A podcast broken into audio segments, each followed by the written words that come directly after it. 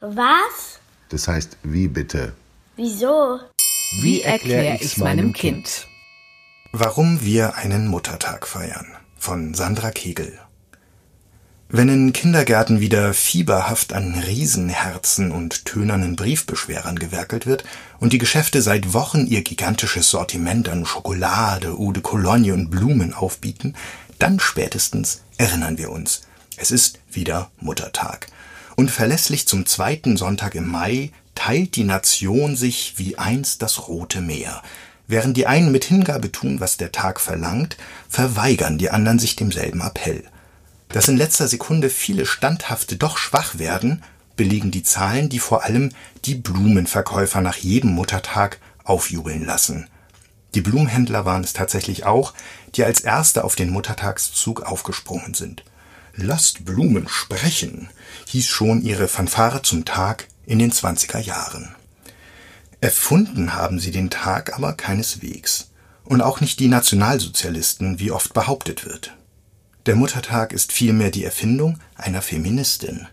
Anna Jarvis hat 1907 in ihrem Heimatort Grafton in West Virginia den ersten Muttertag veranstaltet.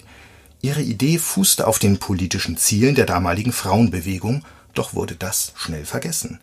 Andere hatten es geschickter als sie verstanden, die so einfache wie durchschlagende Idee auf ihre Anliegen umzumünzen nur sieben Prozent der Deutschen verweigern sich den Meinungsforschern von Allensbach zufolge der Erwartung, etwas zu schenken.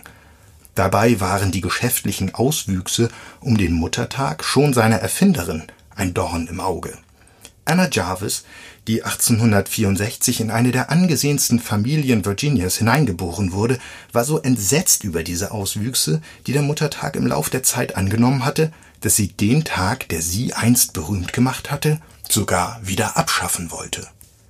Begonnen hatte alles mit dem Einsatz der unverheirateten und kinderlosen Lehrerin für die Rechte der Frauen. Als 1905 ihre Mutter starb, kam ihr die Idee, einmal im Jahr nicht nur an die eigene, sondern gleich an alle Mütter zu erinnern. Was ihr vorschwebte, war nicht die Würdigung eines Mutterbilds von edler Einfalt, stiller Größe und nimmermüder Opferbereitschaft, der Tochter eines Methodistenpfarrers war es um die politische Rolle von Frauen zu tun. Sie warb so lange bei Kirchenmännern und Politikern für ihre Idee, bis schließlich der erste offizielle Muttertag am zweiten Maisonntag des Jahres 1908 stattfand. Anna Jarvis verteilte 500 Nelken, die Lieblingsblumen ihrer Mutter. Dabei war sie nicht die erste, die glaubte, dass Mütter es verdient haben, einmal im Jahr gewürdigt zu werden. Schon die alten Römer und Griechen widmeten den Müttern ihrer Götter Festivitäten. Und England hatte im 17. Jahrhundert seinen Mothering Day. Auch Napoleon schlug 1806 die Einführung eines Muttertags vor, fand dann aber vor Waterloo wohl keine Zeit mehr, sein Vorhaben umzusetzen. Am Ende war es die Amerikanerin, die den Muttertag aus der Taufe hob, Ihre gute Absicht erwies sich als so massenkompatibel über alle Landes- und Sprachgrenzen hinweg, dass sie den Rest der Welt im Nu eroberte. 1914 erklärte Präsident Woodrow Wilson den Muttertag zum amerikanischen Feiertag. Die Flagge wehte nie aus einem schöneren und heiligeren Anlass als für diese zärtliche Armee, die Mütter Amerikas, verkündete er verzückt. Nicht minder euphorisch reagierte die Geschäftswelt.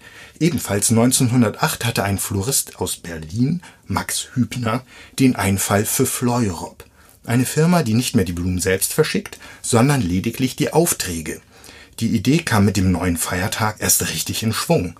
Doch bald drängte die Konkurrenz auf den Markt. Auch Pralinen, Parfum und Kleiderhersteller wollten mit dem Muttertag ihre Umsätze mehren und als die Nationalsozialisten 1933 die Macht ergriffen, war der Muttertag so fest installiert, dass Hitler ihn problemlos zu seiner Sache machen konnte, die bekanntlich im NS-Mutterkult gipfelte.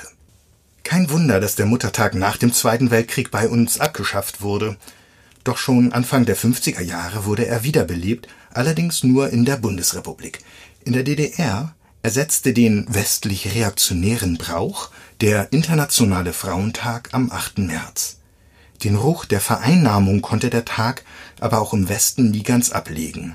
Sein feministischer Ursprung jedoch ist gänzlich verloren gegangen. Und während in Deutschland 1923 der erste Muttertag gefeiert wurde, steckte man im selben Jahr in Amerika seine Erfinderin ins Gefängnis, weil sie öffentlich dagegen protestiert hatte, dass ihre Idee in bare Münze umgeschlagen wurde. I wanted it to be a day of sentiment, not profit, wetterte Anna Jarvis, die einen Gedenk-, nicht einen Geschenktag gewollt hatte und gegen die Blumenindustrie prozessierte Ihr Versuch, das ideelle Ereignis vor der Kommerzialisierung zu bewahren, blieb erfolglos. Am Ende verlor sie ihr gesamtes Vermögen und starb 1948, arm und vergessen, in einem Altenheim. Sie hat nie erfahren, dass die Kosten für ihren Aufenthalt dort jene übernahmen, die sie die letzten 20 Jahre ihres Lebens erbittert bekämpft hatte und die ihr doch so viel zu verdanken haben. Die Blumenhändler.